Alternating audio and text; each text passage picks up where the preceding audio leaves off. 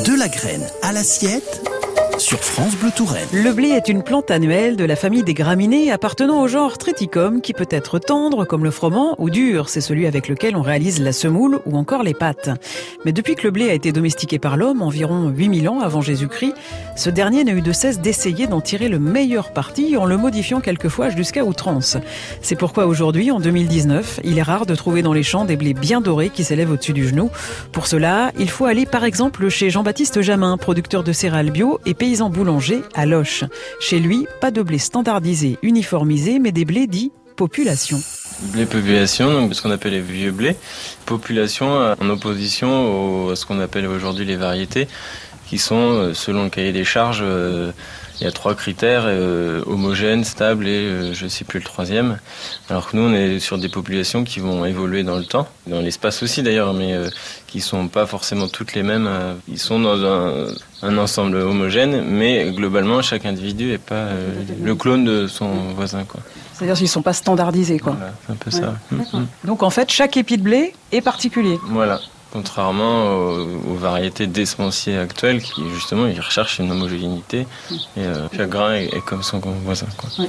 Alors c'est une vraie gageure aujourd'hui euh, les semences effectivement. Alors surtout ces semences qui ne sont pas euh, bah, standardisées, qui ne répondent pas à des critères de, de stabilité. Euh, on a essayé de faire beaucoup peur d'ailleurs aux gens par rapport à ces semences qui pourraient être dangereuses mmh. carrément. Oui, je ne vais pas m'aventurer sur ce sujet de la peur parce que moi j'en ai, ai, pris mon parti. Je, je m'engage sur ce chemin et euh, voilà.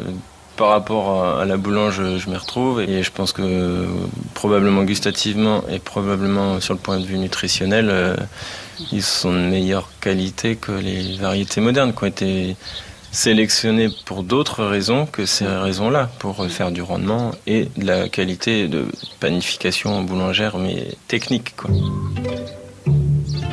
C'est-à-dire qu'on ne s'est pas du tout basé sur euh, ni le goût ni les apports nutritionnels. Non, c'était vraiment, il fallait répondre à besoin d'une mécanisation de la boulangerie, euh, de ce qu'on appelle les blés de force, qui ont beaucoup de protéines et des, des protéines très costaudes, quoi.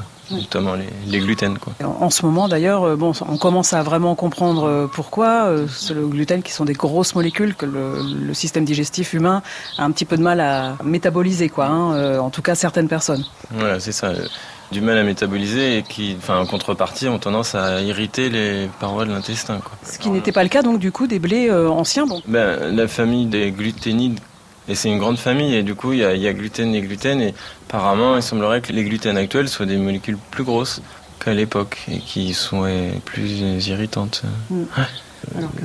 Avant, ben, il y avait moins de travail de sélection de toute façon, et puis l'objectif était pas le même quoi sur la sélection quoi. donc avant on est avant la guerre voire euh, fin 19e quoi. Oui. on sélectionnait sur quels critères? Comment faisaient les paysans? Alors les semenciers je sais pas. Les paysans c'était la sélection massale quoi. C'était le trieur qui leur sortait les beaux grains et c'était par rapport à ça qui sélectionnait quoi